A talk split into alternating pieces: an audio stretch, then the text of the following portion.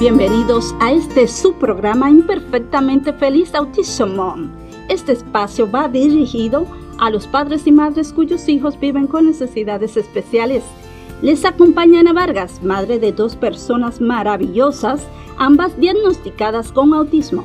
En el aire, la profesional de la salud mental con especialidad en programación neurolingüística y coach para padres de hijos con necesidades especiales.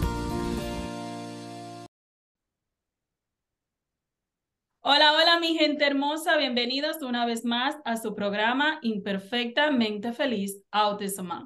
Mi gente linda, hoy vamos a estar conversando sobre el autocuidado en padres y cuidadores. Como ustedes saben, cuando, cuando cuidamos a otra persona, nos olvidamos de nosotros mismos. Entonces, eso no está bien. Así que aquí vamos a estar tocando el tema para que usted pueda recibir información que le pueda ser útil y la pueda poner en práctica. Así que le damos la bienvenida a Natalia Moreno. ¿Cómo está Natalia? Neuropsicóloga, está conectada desde Colombia, así que saluda a la gente hermosa de Colombia. ¿Cómo está Natalia? Hola, ¿cómo están? Muy bien, muchísimas gracias. Gracias a ti, mi amor, por estar aquí, corazón. Eh, a la doctora Yolena Campillo, desde la República Dominicana, médico pediatra. Hola, hola, un placer estar aquí. Gracias, gracias, corazón. Y también está Solange Uyola, enfermera y coach de salud y bienestar. ¿Cómo estás, Solange? Hola, hola, todo bien, gracias a Dios. Espero que ustedes también se encuentren bien y nada, un placer estar por aquí en otro episodio más. Eso, eso, eso. Chicas, este, Natalia, quiero que me, que me digas qué sería, qué es el autocuidado o, o qué es el ser, el ser cuidador. Bueno, cuando estamos hablando de ser cuidador, es la persona encargada de apoyar, supervisar, acompañar a alguien que no está en la condición física o una condición mental para poder desarrollar las actividades de la vida cotidiana, para poder ser una persona independiente como desplazarse, pagar cuentas, ir donde el médico, o si estamos hablando de niños con necesidades educativas especiales, son los padres que van a generar un mayor apoyo porque las condiciones, ya sea mentales, eh, no son las que están dentro de una media que permita que ellos generen una independencia. Entonces, en general, un cuidador es aquella persona que está permanentemente supervisando, acompañando a la persona que no tiene los recursos físicos, mentales, para poder ser con una vida independiente. En general podemos decir esto. Así, así es. Y, y también, Natalia, vale también añadir que cuando somos padres, nos enfocamos tanto en cuidar y proteger tanto a nuestros niños que nos vamos desgastando. Y, y, y, tú dices, pero es que no hay tiempo para nada, pero es que no puedo, porque es que tengo que hacerle esto. O padres que le dan alimento a sus niños por el tubo, tú sabes, tienen que estar bien atentos a las horas y, y, muy, y muy atentos a todo. Entonces tienden a decir, no hay tiempo para mí, no, no hay esto, y no sacan ese tiempo. Y es lo que vamos a estar hablando hoy, ¿verdad? De lo importante que es sacar el tiempo para nosotros mismos y podernos cuidar para poder cuidar a nuestros seres queridos. ¿Qué tú crees de eso, eh, eh, Natalia?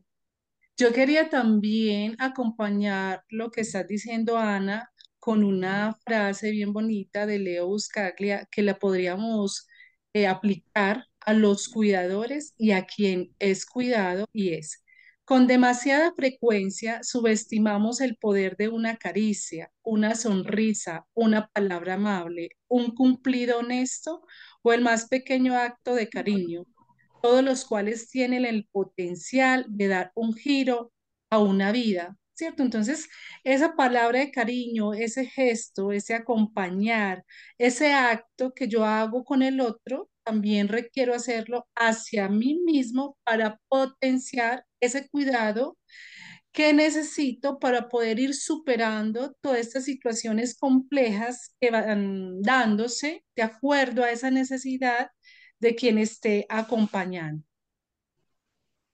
Súper bien. Y tú sabes también, Natalia, que va eh, relacionado son las emociones. Cuando un padre eh, está dedicándose tiempo, se empieza a sentir culpable.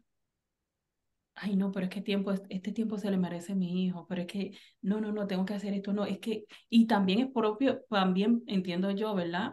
Propio parte de nuestra cultura, ¿verdad? Eh, de que si no, primero son los niños, todo esto, y estamos claros en eso, ¿verdad? Tenemos que, tenemos que cuidar la necesidad de la persona, pero también tenemos que tener claro de que tenemos que cuidarnos, de que tenemos que cuidarnos, que no está mal cuidarte y atenderte. Si es una persona que depende de ti, perfecto, atiéndelo, pero también atiéndete tú primero, tómate, eh, date ese regalo, ¿verdad? Como digo yo, de cinco minutos, diez minutos, que eso hace una diferencia tan grande, totalmente, y no tienes que sentirte ese estado de, de culpa, de que, ay, espérate, que está mal si yo lo hago, o, o, o, cómo puedo yo hacer. No, no, siéntete libre, tranquila, un pasito a la vez. Un pasito a la vez, toma tiempo para ti. ¿Qué tú crees de eso, Solange? Bueno, esa idea me encanta porque en realidad lo que pasa es que cuando solamente estamos atendiendo a las necesidades de otras personas, como son los niños con necesidades especiales, llegamos a un momento en el que es un agotamiento total. Entonces, cuando nos agotamos física, mentalmente, no podemos proveer el cuidado necesario para estas personas. Entonces, lo que va a pasar es que el cuidado se ve comprometido y entonces no, no podemos cuidarlos de la manera en la que deberíamos cuando decimos, ok, me voy a tomar un tiempecito para mí o voy a leer, me voy a tomar un cafecito o voy a tomar um, una, voy a, salir a comer con unas amistades por, vamos a decir, por, por par de, de minutos, no tiene que ser mucho tiempo o vamos, voy a meditar cinco minutos, voy a tomar, aunque sea cuatro o cinco respiraciones profundas. Lo que importa es, no importa lo pequeño que sea, pero siempre y cuando sea algo que sea para ti, que sea que, que te va a, a centrar físicamente y espiritualmente, entonces te vas a dar cuenta que cuando vuelves a cuidar a esta persona con necesidades especiales, puedes dar más comparado a que estás agotado y solamente das lo mínimo. Entonces, vamos a, a, atender el autocuidado un pasito a la vez. Así mismo es. Y tú sabes que mencionaste, mencionaste de que las personas se pueden sentir eh, abrumados cuando tienen muchas emociones, ¿verdad? Te pueden estar tan cansado, eh, estar cansado físicamente y mentalmente. Y sabemos que si me siento mal físicamente, me tomo un Tylenol, un Profen y vamos para arriba y un bañito, ¿verdad? Pero cuando es mentalmente, ese cansancio mental y con esas dos combinaciones, pero es una bomba de tiempo. Porque entonces usted empieza a sentirse frustrado, empieza a gritar, empieza a tener ira, o sea, eh, algo explosivo totalmente. Por eso es importante lo que dijiste de la meditación, de descansar, de, de conectarte un tiempito, de pedir ayuda, señores. Mire, no espere a lo máximo, pida ayuda. Llame, si usted es padre o madre, ¿verdad? llame a una amiga de confianza. Y, por ejemplo, aquí en Estados Unidos se utiliza este, el servicio de respite de alivio, ¿verdad? Usted llame, llame a ese proveedor que usted tiene para que le asista. Si no tiene ese proveedor, llame a un abuelo, un tío, alguien que le pueda, eh, que sea su, su, su, ¿cómo dice? Su sistema como de apoyo, ¿verdad? Su red de apoyo. Que usted lo pueda llamar y decir, ¿sabes qué? Es tiempo de yo desconectarme. Necesito descansar pida ayuda. Pedir ayuda no es de débiles, para nada. Usted no está diciendo que usted no puede, usted está diciendo que usted necesita renovar su batería para poder seguir adelante. Y, y no está mal pedir ayuda, no está mal para nada. ¿Qué, quieres, ¿Quieres agregarle algo, Natalia? Sí, en ese tema estamos hablando también de esas diversas emociones que cuando son emociones negativas como la tristeza, la ira, o puede ser un resentimiento, la culpa, es necesario irlas tramitando, conversando, identificando, poniéndole nombre para que esto no vaya a generar una situación de salud mental delicada en el cuidador, que él requiere de estar atento a su ser querido. Eh, entonces es necesario que esta parte de las emociones sea recorrida, reconocer que mm, constantemente va a ser un carrusel de emociones, una montaña rusa. No hay momentos, digamos, totalmente llanos, planos, "Ay, esto está tranquilo, ¿no? Van a haber unos momentos donde, de acuerdo al estado de salud de la persona, el comportamiento, las emociones estén, digamos, más desde el área positiva o si hay una situación crítica en la salud o comportamental, se nos tornan un poco más hacia el lado negativo. Entonces, por eso es necesario retomar, comprender y abordar el estado emocional para que esto no sea un ingrediente más que altere la salud mental del cuidador. Muy bien. Natalia, ¿y cuáles son las, eh, cuáles son las tareas de un cuidador o de un padre? Ana, yo sí quisiera hablarte de las tareas del cuidador, pero hagamos una cosa. Cuéntame. Eh, la doctora Yolena es encargada de padres, atención a ellos. Quisiéramos conocer la opinión de ella con respecto a lo que es cuidar y ser padre. Esto también, cómo puede generar distintas emociones. La doctora Yolena, ¿qué puede opinar? Claro, muchísimas gracias. Eh, fíjate, ser cuidador es algo que, ¿cómo me explico? E- e- Es, algo que abarca muchas cosas. Eh, porque desde el punto de vista de la, de la pediatría, el cuidador es la persona responsable de la integridad y de la salud física y mental del niño, ya sea con necesidades especiales o no. Entonces, ¿qué pasa? Todo padre sabe la responsabilidad tan grande que conlleva eso. Entonces, ya comenzando por ahí, ya eso es algo que le puede generar emociones al padre, ¿no? Entonces, eh, como muy bien decía Ana, cuando usted se sienta abrumado, cuando usted se sienta que no puede más, cuando usted se sienta impotente, que es una de las principales emociones con las que he visto padres, no, tan, no solamente de, niños neurotípicos, sino también de, de niños con problemas de neurodesarrollo o con diagnósticos. Cuando usted sienta todo eso, tiene que tener una red de apoyo a la cual usted pueda acudir, en la cual pueda apoyarse. Y no solamente eso, si usted ve que algo no le está funcionando, si usted ve que usted necesita algo con lo que, con lo que, una, una ayuda, una herramienta para lidiar con algo con lo que siente que no está dando en el clavo, pues acuda a la ayuda necesaria, acuda a la ayuda respectiva para ese asunto.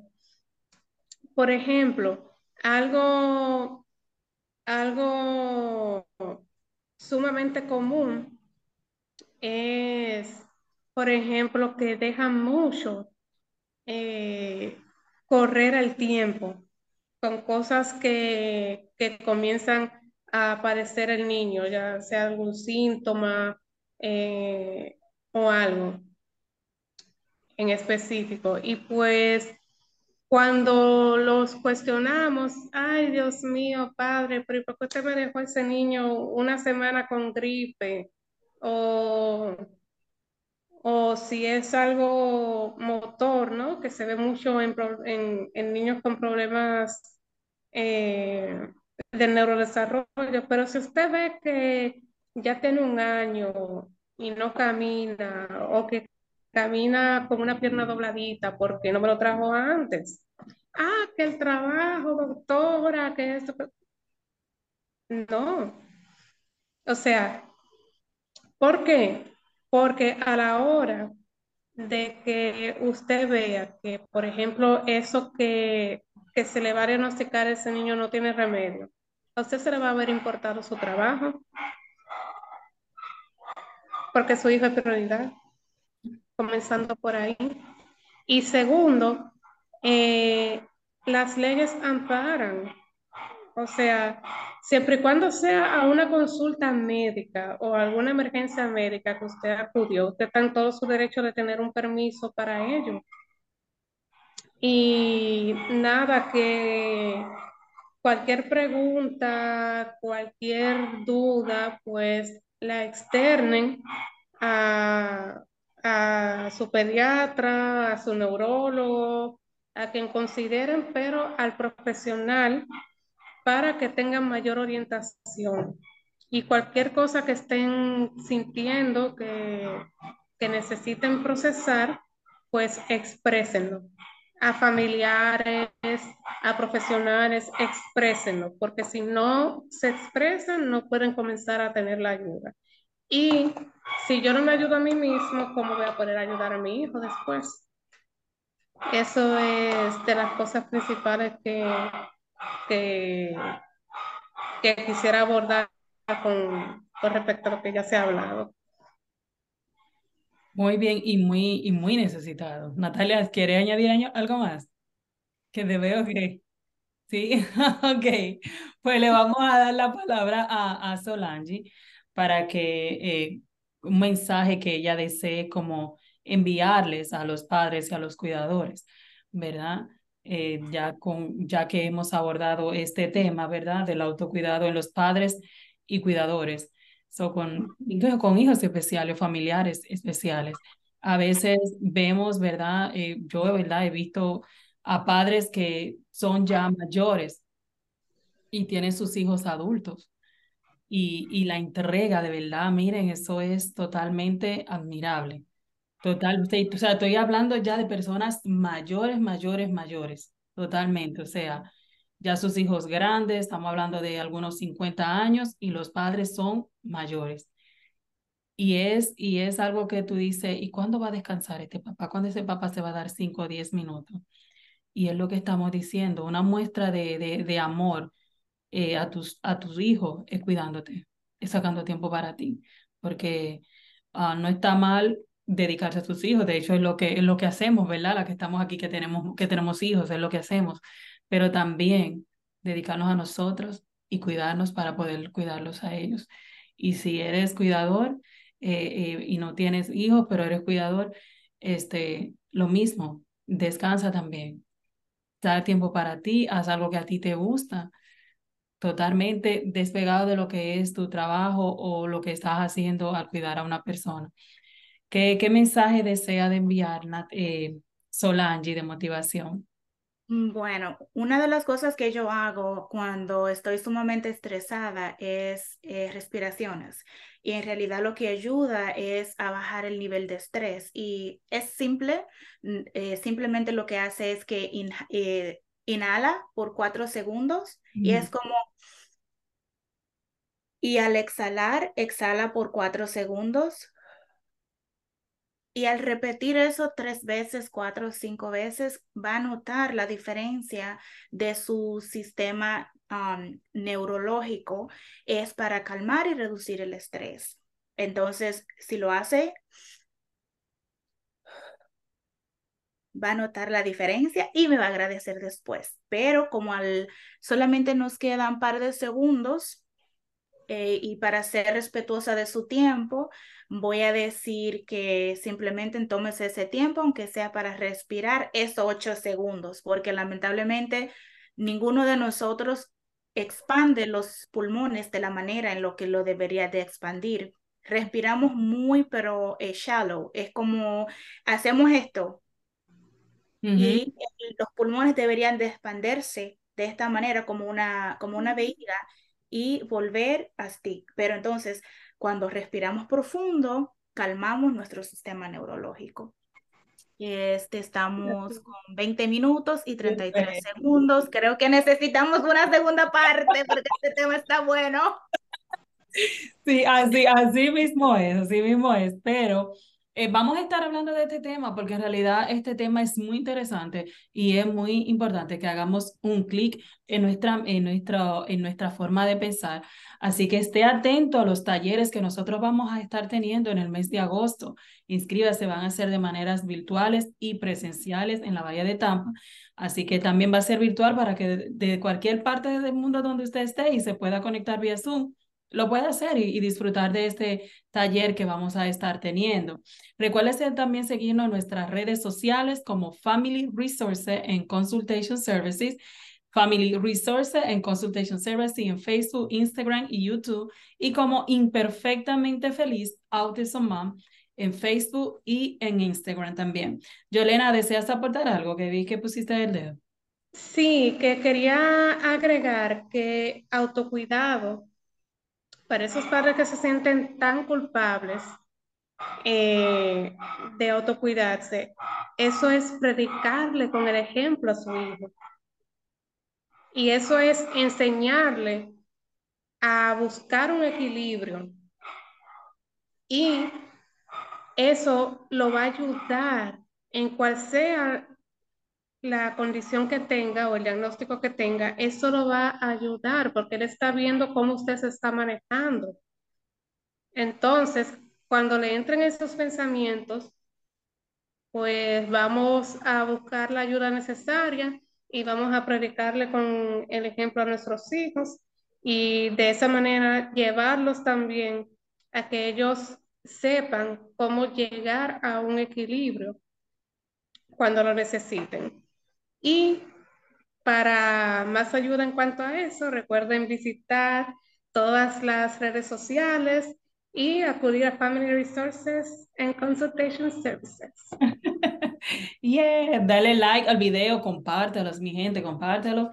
Escríbanos sus preguntas, estamos aquí para responderles. O cada, cada semana vamos a estar este, grabando podcast. Solamente dos veces al mes van a ser con videos pero esté atento a nuestro podcast. Estamos en todas las plataformas eh, digitales de Spotify, Anchor, so en Amazon, so estamos en, en todas las plataformas digitales de podcast, así que nos puede, este, nos puede escuchar en su tiempo. Así que les recuerdo aceptar, amar y vivir un paso a la vez, sin prisa y con mucha calma. Mi nombre es Ana Vargas y estamos aquí para servirle. Nos vemos en nuestro próximo episodio. Tengan todos un excelente día. Bye, chicas. Muchísimas gracias.